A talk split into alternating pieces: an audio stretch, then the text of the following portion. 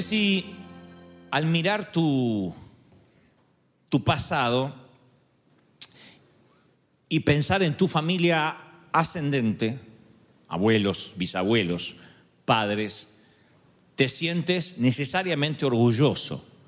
No digo que te avergüences, digo si te sientes orgulloso de quienes te precedieron. Si al pararte en el apellido que llevas, el natalicio, el de nacimiento, el de natalicio, ¿cómo te sientes? Algunos más afortunados heredaron dinero, dones, talentos, formas de pensar. Eso es la herencia, lo que nos legaron. Independientemente de que nos hayan dejado o no algo material, nos dejan una manera de pararnos ante la vida, nuestros padres, nuestros abuelos, nosotros somos los hombres y mujeres que hoy somos por la crianza que tuvimos, por el entorno que nos rodeó. Y yendo a las escrituras, yo veo a un hombre que a mí me sorprende mucho, porque no es de los más conocidos, pero nace en una familia muy disfuncional, un legado muy trágico. Su abuelo era un asesino que sacrificaba a sus propios hijos en rituales religiosos. O sea que para hablar de este hombre y de su abuelo, de casualidad su papá sobrevivió porque su abuelo lo pudo haber sacrificado. Su padre era un gran seguidor de la magia negra, su abuelo era un corrupto. El abuelo se llamaba Manasés y fue recordado y sigue siendo recordado en la historia hasta el día de hoy, según Segunda de Reyes 21, 16, como el hombre que derramó sangre inocente en gran manera hasta llenar a Jerusalén de extremo a extremo. Un Hitler. Derramó sangre inocente hasta llenar de sangre de extremo a extremo todo Jerusalén. Ese era el abuelo de este muchacho. Su padre se llamaba Amón. Recuerden que el abuelo era Manasés. Amón era el padre. Murió a manos de sus propios oficiales, sus amigos, como les dije hoy, porque hizo ante Dios todo lo que estaba mal. Creo que ese es el epitafio de su tumba. Cuando este muchacho va a ver la tumba de su padre en el cementerio, el epitafio dice, e hizo todo lo que estaba mal delante de Dios. Así que él tiene que acceder al trono como un pequeño monarca de ocho años. Jason, nuestro hijo tiene ocho años, yo me lo imagino un rey de ocho años. ¿Qué puede decir? Cereal y chocolate para todo el mundo. ¿Qué puede? No sé. Pero revierte la tendencia de la nación, no a los ocho años, crece en el trono, le imprime un nuevo cauce a su país, a su época. Sus logros son tan notables que los seguimos recordando 2600 años después. Y el mundo, la historia conoció reyes más sabios, el mundo conoció, ha visto reyes más ricos que él, reyes más poderosos, pero nunca uno tan valeroso como Josías, y ahora se los voy a demostrar porque tomó decisiones increíbles. Dice, y Josías, este muchacho, que es el nieto de estos, o el nieto e hijo de estos dos sinvergüenzas anteriores, y Josías anduvo en todo el camino de David, su padre. No es él, su padre no es David, pero una manera de decir, una manera eh, hebrea de decir, y anduvo en el camino de David, su predecesor por allá atrás. Su padre, dice la Biblia, sin apartarse a derecha ni a izquierda, segunda de Reyes 22.2. Josías anduvo en todo el camino de David su padre, o sea que toma a David como referencia y anduvo en el camino de David, no el de Manasés, no el de su papá Amón, sino que toma como referencia, como referente, como modelo a seguir al rey David, al salmista, y no se aparta ni a derecha ni a izquierda de lo que David había hecho. O sea, es un muchacho que hereda un trono frágil, una corona deslúcida, es, el templo estaba en desorden, la ley se había perdido. Un día ojea el álbum familiar y encuentra un antepasado digno para emular, digno de imitar. Así es, Josías, en vez de seguir a su padre, que no lo puede seguir, en vez de seguir a su abuelo, que le cuentan barbaridades de su abuelo, dio un salto hacia atrás y dijo, voy a ser como David. Y este es el punto del mensaje de hoy. A veces, a veces hay que saltar la sangre y encontrar un mentor. no nos queda otra. A veces estamos obligados a tomar uno de dos caminos. o maldecir y lamentarnos por la sangre que nos tocó, o hacer un salto en la sangre y buscar un mentor, que a veces puede estar en el mismo linaje y a veces no. Pero uno necesita un modelo a seguir y bendigo a aquellos que esta mañana dicen, yo tengo uno a seguir. ¿Y qué si no lo tienes? ¿Qué si no tienes un modelo al cual imitar? Josías, yo no sé cómo hace, porque a los ocho años no sé a los pies de quién crece. El padre está muerto, el abuelo no existe más. La Biblia no da luz y creció a los pies de un Gamaliel de la época, o un Pablo, y por eso tuvo un pastor que lo alineó. No dice a los pies de nadie. Ahora les voy a contar cómo es que él descubre cómo saltar la sangre. Porque claro, no podemos elegir a los padres y a los abuelos, pero sí tenemos la obligación moral ética, espiritual y humana de elegir a nuestros mentores. Siempre estamos eligiendo mentores. Tú dices, no, yo, yo no tengo modelos de vida. Es imposible no tener modelos de vida. Porque si tienes una compañía, en alguna te habrás inspirado, alguna tienes que admirar. Tienes que decir, me gustaría ser como esta, o vi que fulano implementó tal cosa y le dio resultado. ¿Qué es un pastor? Un pastor es una suerte de mentor, ¿ves? ¿Qué es un profesor? Un mentor. Yo tuve mis mentores en, el high school, en la escuela secundaria. De todos los profesores yo podía identificar, hoy me doy cuenta, no es que en aquel entonces yo era un niño prodigio, pero yo me daba cuenta que con algunos tenía más afinidad que con otros. ¿Con quiénes tenía afinidad? Con aquellos que yo sabía que les interesaba, que trataban de enseñarme. Me decían, Gebel, aprenda, esto le va a servir a usted en la vida. Y después estaba el otro, el que venía a cobrar el cheque ese era el más popular, ese nos dejaba copiar, decía, bueno, hagan cualquier cosa y se ponía a leer el periódico. Ese parecía ser el más divertido, el más nice. Pero con los años me di cuenta quiénes fueron los nice y quiénes fueron los mentores. Los mentores fueron los que me exigieron. Aquel profesor que me dijo, eh, Pisucci, usted tiene que estudiar y estudiar letras y leer mucho y mejorar su castellanos. Y que me solía decir, ¡ay, Gebel, no hable así que Cervantes se retuerce en la tumba! Cuando confundía los verbos, los gerundios, adjetivos. ¿no? Esos mentores produjeron una vida o un linaje sanguíneo que no estaba en mí por una razón genética. Y la palabra dice que Josías es un hombre que nace, un muchacho, un niño que nace y se encuentra que no tiene modelos, no tiene modelos.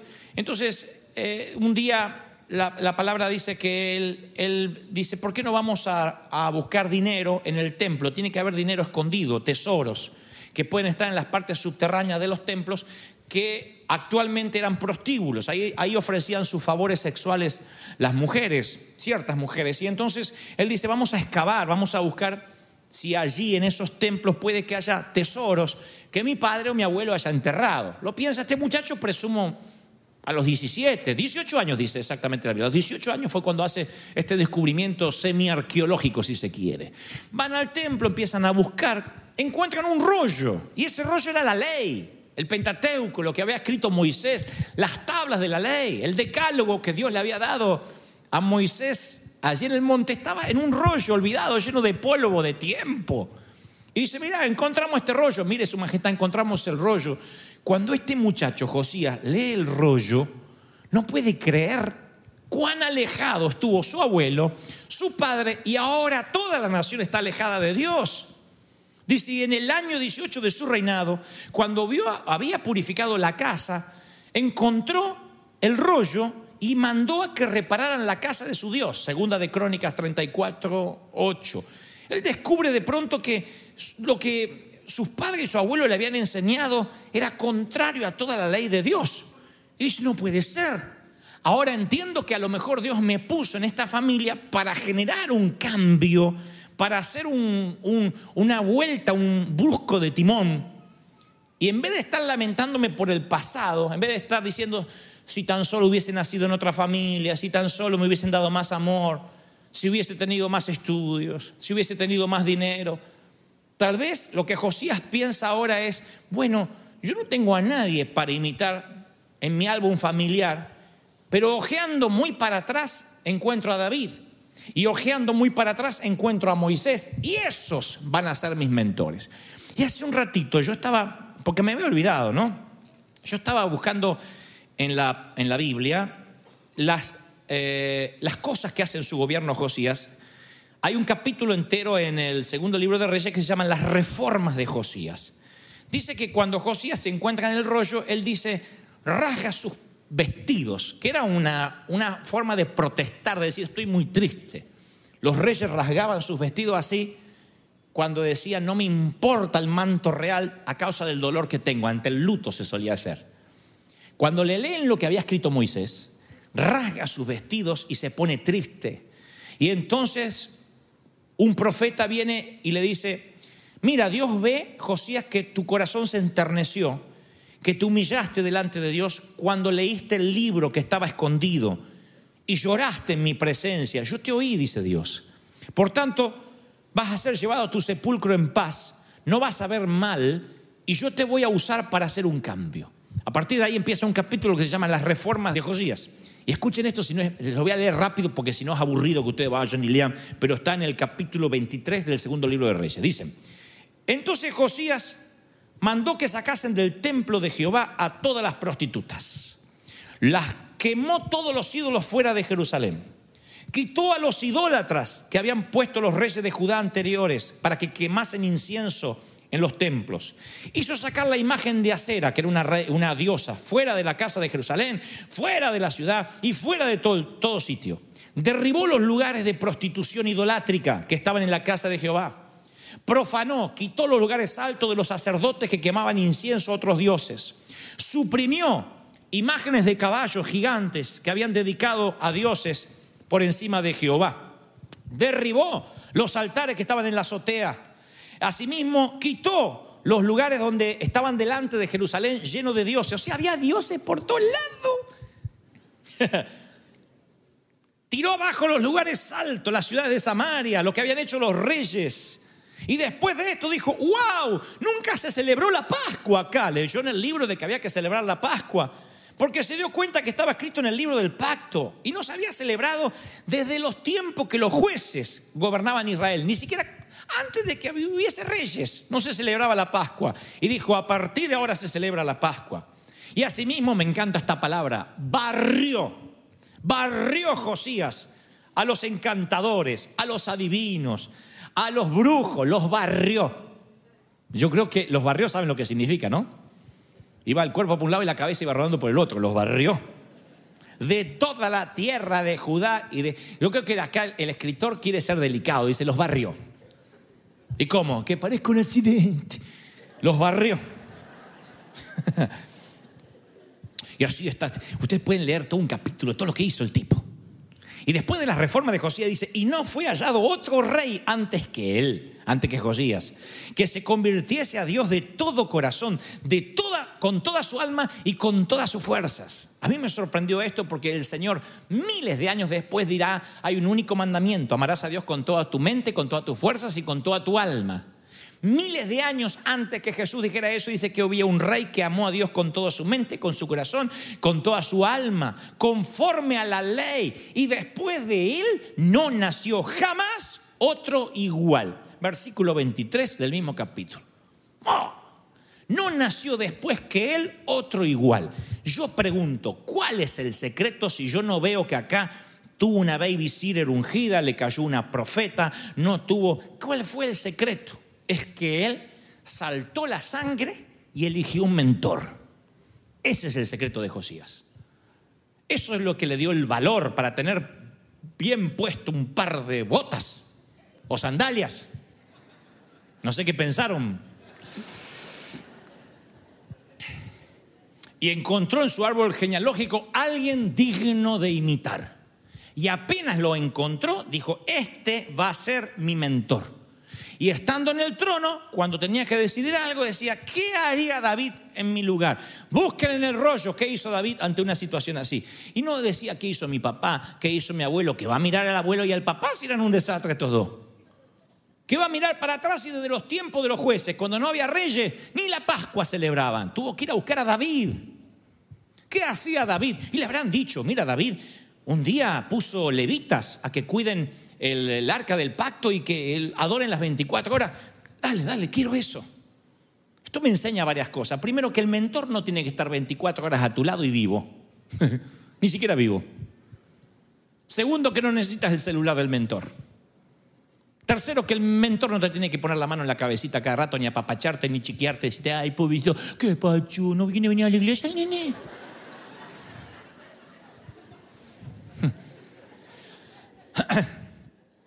Me enseña mucho, porque David está muerto.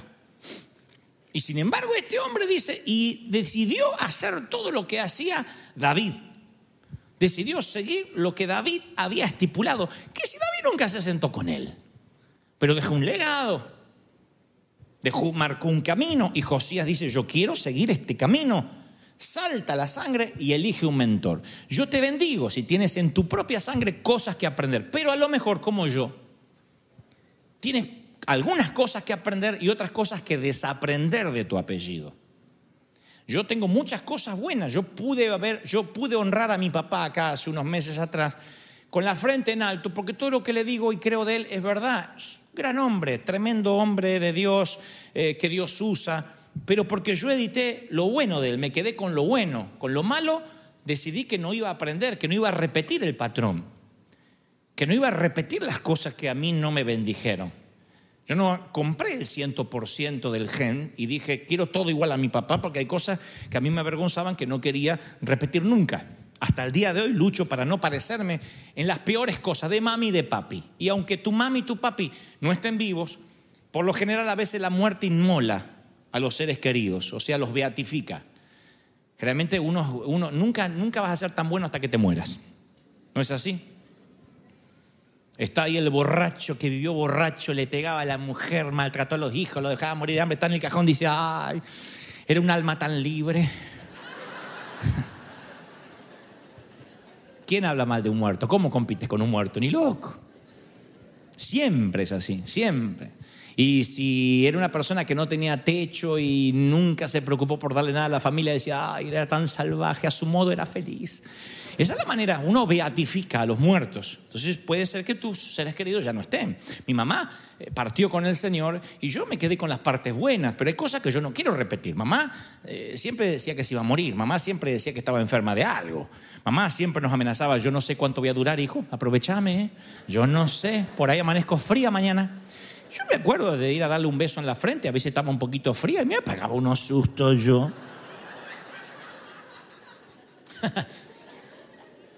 Entonces ella manejaba la, educación a través de la amenaza. Y yo dije, no, eso no lo voy a hacer. No quiero amenazar a mis hijos, quiero que hagan las cosas por amor y la disciplina no tiene que ser amenaza. Bueno, pero sí tuvo cosas buenas de las cuales aprendí. el amor a la literatura, el amor al arte, eh, el cariño con la que ella nos crió, cosas maravillosas. Ahora, Dios ah, decide poner en su providencia divina su mano sobre mí para una tarea para las cuales mis padres no me prepararon. Mi papá nunca me dijo, te voy a enseñar a cómo hablar en público, cómo comunicar un mensaje, cómo ser un hombre espiritual. No me enseñaron eso. Entonces yo busco mi sangre y no encuentro. Voy por el árbol genealógico del viejo y encuentro borracho, borracho, borracho, borracho, cirrosis, cirrosis, cirrosis, cirrosis. Mis abuelos y mis tíos no eran borrachos, inventaron el alcohol.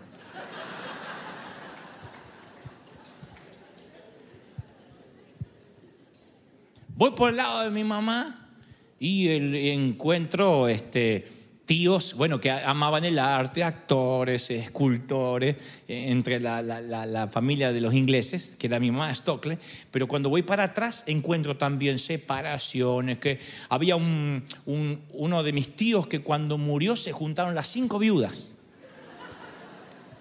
y ninguna sabía la existencia de la otra. Ninguna. ¿Y usted quién es la viuda? Pase, pase, pase. ¿Y usted quién es la viuda? Me parece que ya entró. Bueno, pase. La tercera viuda se empezó a preocupar. La cuarta dijeron, esto es un patrón. A la quinta dijeron, tío.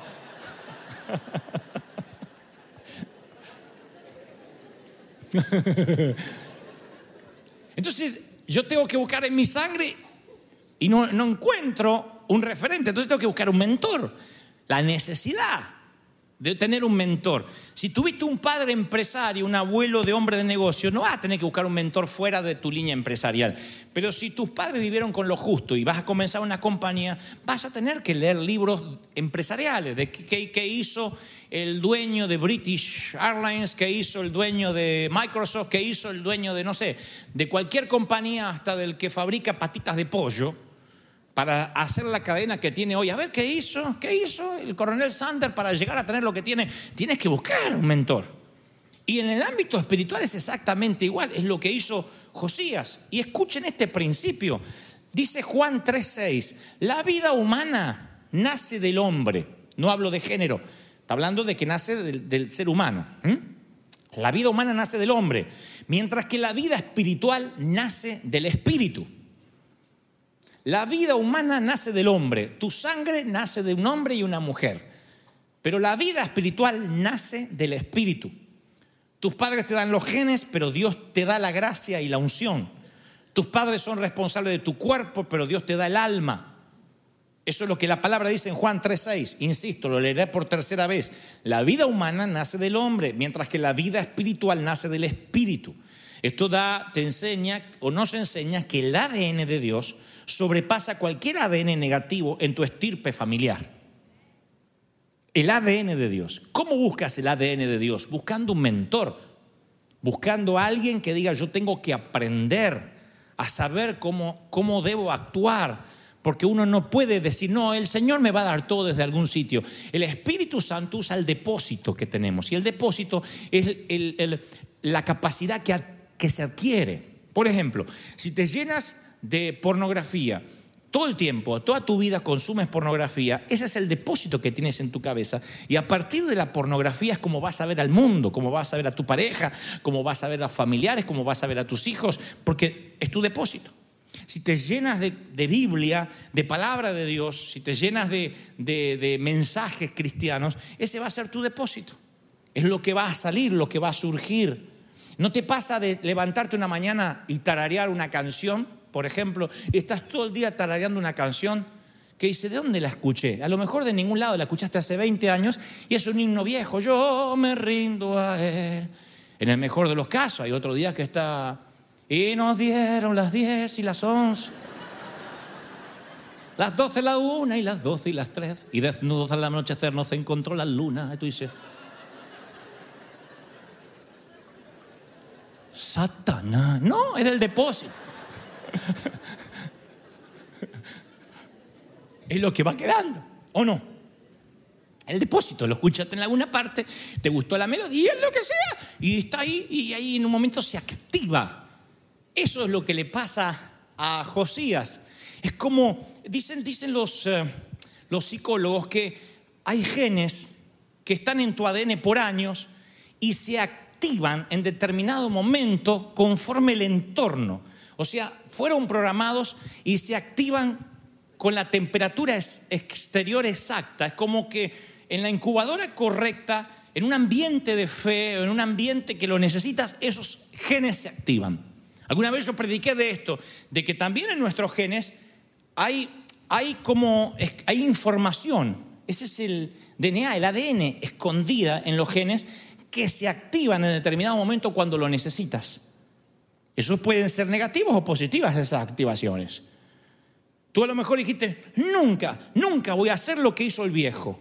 Pasan 20 años, se activa el gen de lo que hizo el viejo. Y lo haces. Y dice, ah, el viejo tenía razón, yo que tanto lo juzgué. O al revés, hay un talento escondido que viaja en la sangre. No saben el poder de la sangre. El poder de la sangre es bíblico. No es psicosomático, no es ciencia ficción. Hay poder en la sangre. Cuando decimos hay poder en la sangre de Cristo, también hay poder en nuestra sangre. Hay poder. Y hay información que viaja en la sangre a través de los años. Por eso a veces es necesaria la transfusión en términos metafóricos, la transfusión sanguínea, si vienes de una familia de abuso, de exceso, de golpes, de, mm, de libertinaje, es necesaria la transfusión del espíritu. Pero hay cosas buenas también que viajan en esa sangre, como pueden ser talentos.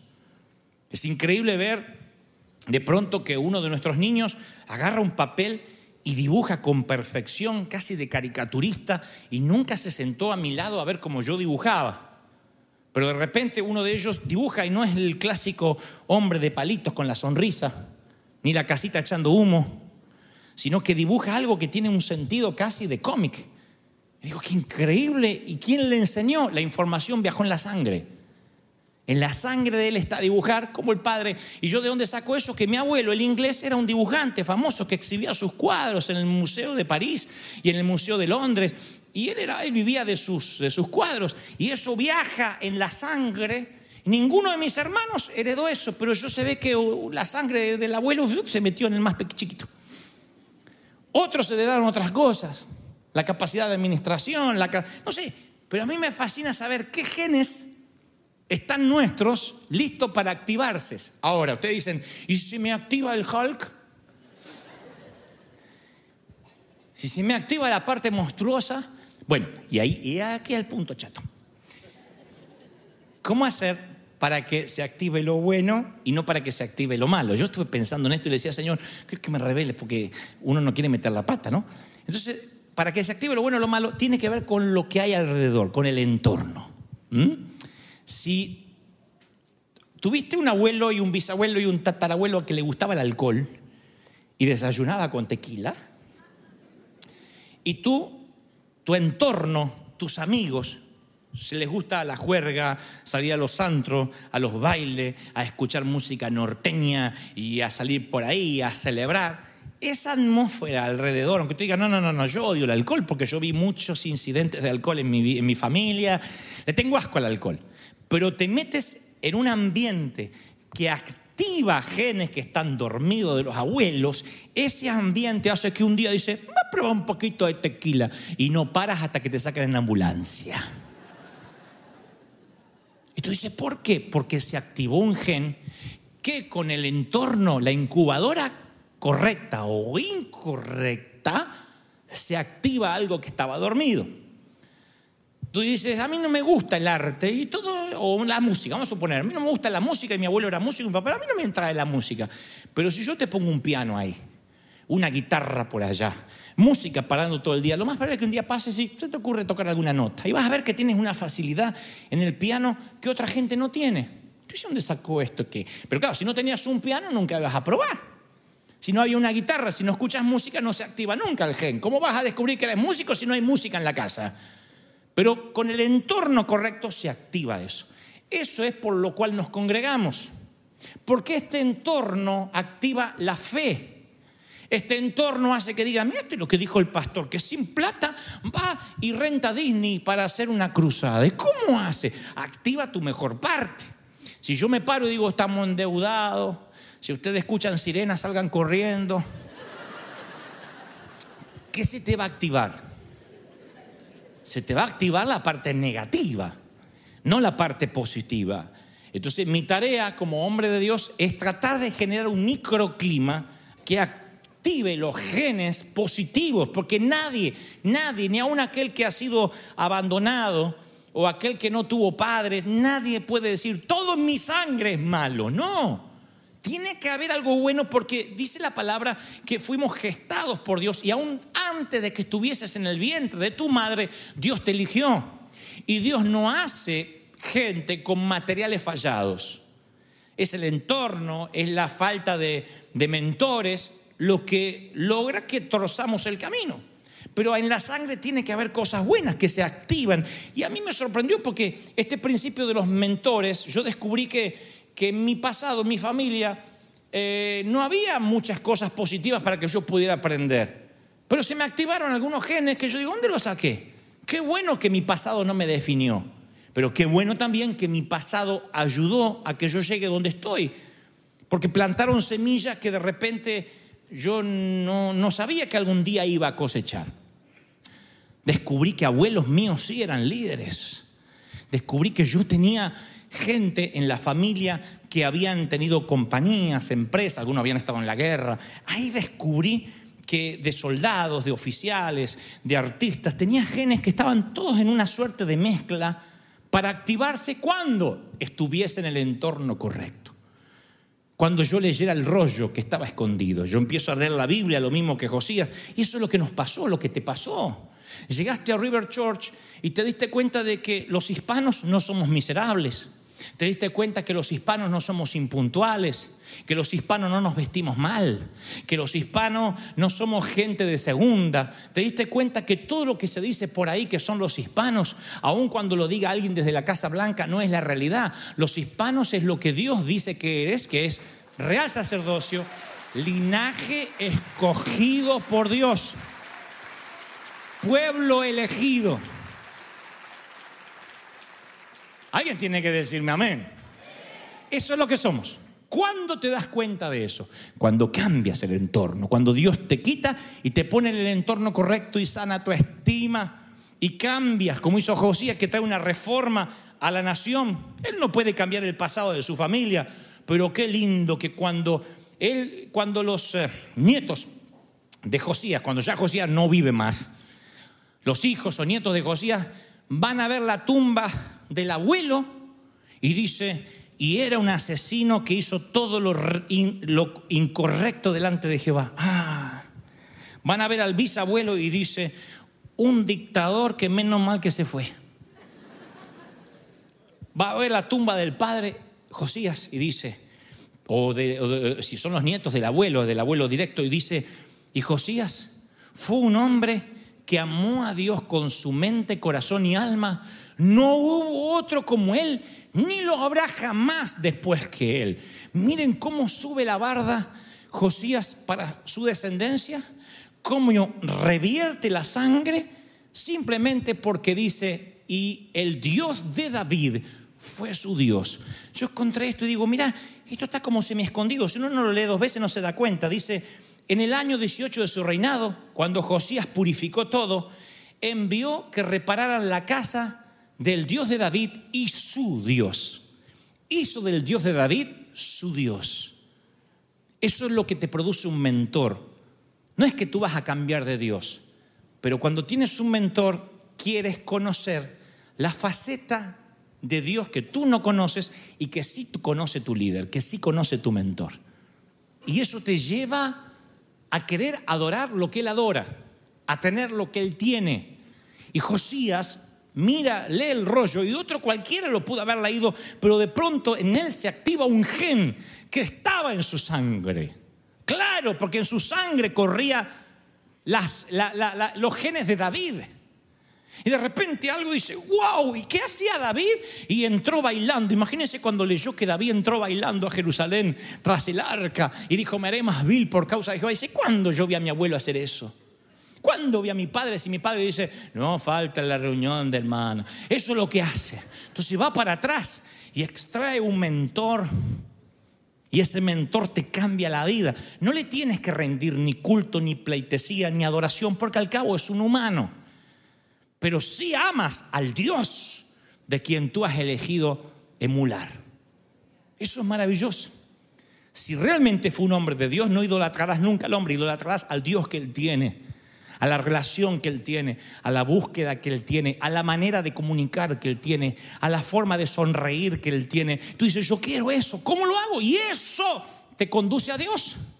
Saltas la sangre para no repetir patrones que tanto mal le han hecho a tu apellido. Y encuentras a alguien para escribir lateralmente una nueva historia en tu familia.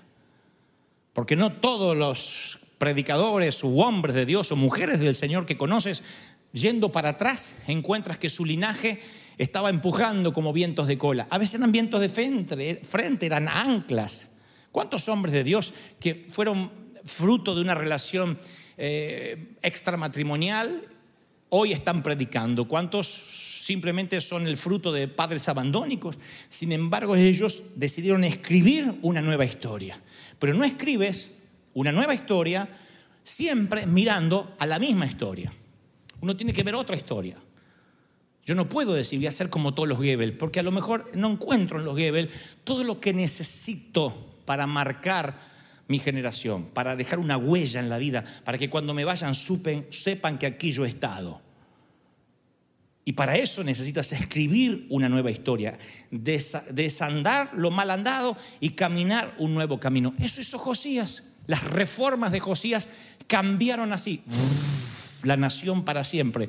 ¿Cuánto tenía eh, Josías cuando empezó la reforma? 18 años de edad. Un plebe, un chamaquito, un pibe. 18 años de edad. No es que a los 40, a los 50, cuando ya fue maduro, a los 18, revirtió así la historia. A mí me encanta cuando veo jóvenes acá que tienen tres, cuatro, cinco empleos porque o se quieren casar, quieren salir adelante y se esfuerzan, porque eso le muestra a otros muchos más viejos que él, que dice, no encuentro, de lo que yo sé no hay, que se puede salir adelante. Hay un muchacho de la iglesia aquí, de la congregación, que va a lavarnos los automóviles a casa y él viene de hacer trabajos de pintura de la mañana, llega con su traje de, haber pintado, casas todo el día, lava los autos y después le digo, bueno, ¿te vas a descansar? Y dice, no, ahora me voy a hacer un ratito de Uber por ahí hasta la, hasta la madrugada porque me quiero casar.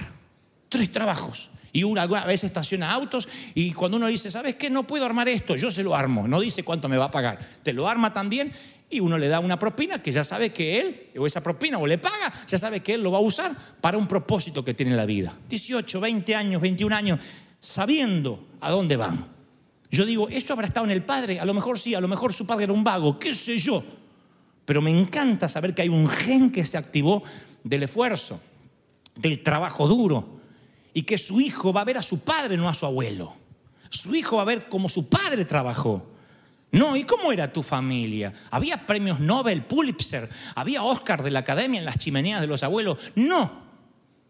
Pero va a ver a lo más cercano que tiene. Por eso nunca es tarde para cambiar el estigma. Nunca es tarde para cambiar nuestra forma de ser, nuestra forma de educar, nuestra manera de caminar. Para que digan, yo admiro que siempre tuvo un valor de vida. Y esto va para inclusive para los divorciados para aquellos que no supieron elegir bien, para aquellos que se separaron, porque hago esta aclaración, porque a veces hay de los que dicen, pero yo soy disfuncional. ¿Esta palabra es para mí también o solo para la familia Ingalls típica? Hola Caroline, ¿trajiste las nenas del colegio? Oh sí, Michael, tócame violín. A veces pasa eso y a veces no. No todos se suben a la carreta y van al servicio el domingo. A veces te tocan ser los singles y a veces te tocan ser los locos Adams. Y si te tocan los Adams, ¿qué vas a hacer? A Josías le tocaron los Adams. Monstruos por donde veía, eran todos monstruos. Pero él cambia. Y esta palabra esta mañana va para alguien que tiene que tomar una decisión de vida. Porque puedes cambiar de iglesia, puedes cambiar de geografía, puedes cambiar de nación, aún de continente. Pero nunca vas a cambiar la esencia si no es intencional. Donde vayas te va a perseguir la miseria o la prosperidad, el infortunio o la providencia divina. Y la decisión no va a ser de Dios. Dios quiere bendecirte, no porque te lo profetice, sino porque está escrito en la Biblia hace más de dos mil años atrás. La decisión va a ser intencional de ti. Puedes cambiar de religión, puedes cambiar de cara, hacerte una cirugía facial, estirarte así, aplicarte votos, ponerte senos donde no tenías, aún así vas a ser como tu madre.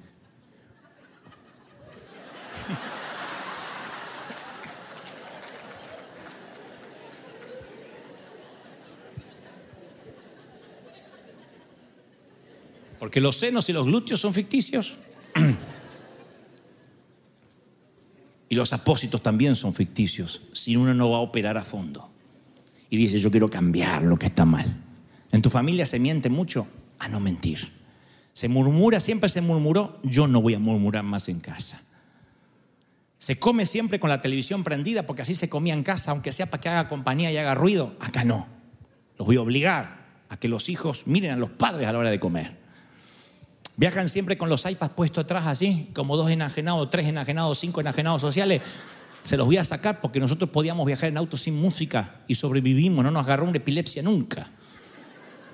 Entonces tú decides cambiar. Decir, si hay un patrón negativo, lo voy a revertir, porque a lo mejor tu hijo va a pasar un par de años más por tu vida, después no te va a escuchar más, y no porque tenga auriculares, sino porque no le va a interesar tu opinión, y tuviste tu oportunidad de enderezar el arbolito. Cuando es un tronco viejo así, no lo enderezas más al mamut. Es ahora. Entonces Josías toma la decisión a los ocho años de edad y revierte su vida de modo tal que ni hubo ni habrá otro rey como Josías en la historia de la humanidad. Yo te provoco y te propongo una reforma. No una reforma nacional, una reforma familiar, una reforma sanguínea, una reforma que diga, Señor, voy a cambiar lo que está mal, voy a ensanchar el sitio de mi mente en las cosas buenas y voy a generar un camino nuevo para mis hijos. ¿Cuántos reciben esta palabra? Si Dios habló, si Dios te habló, que se escuche ese aplauso. Aleluya.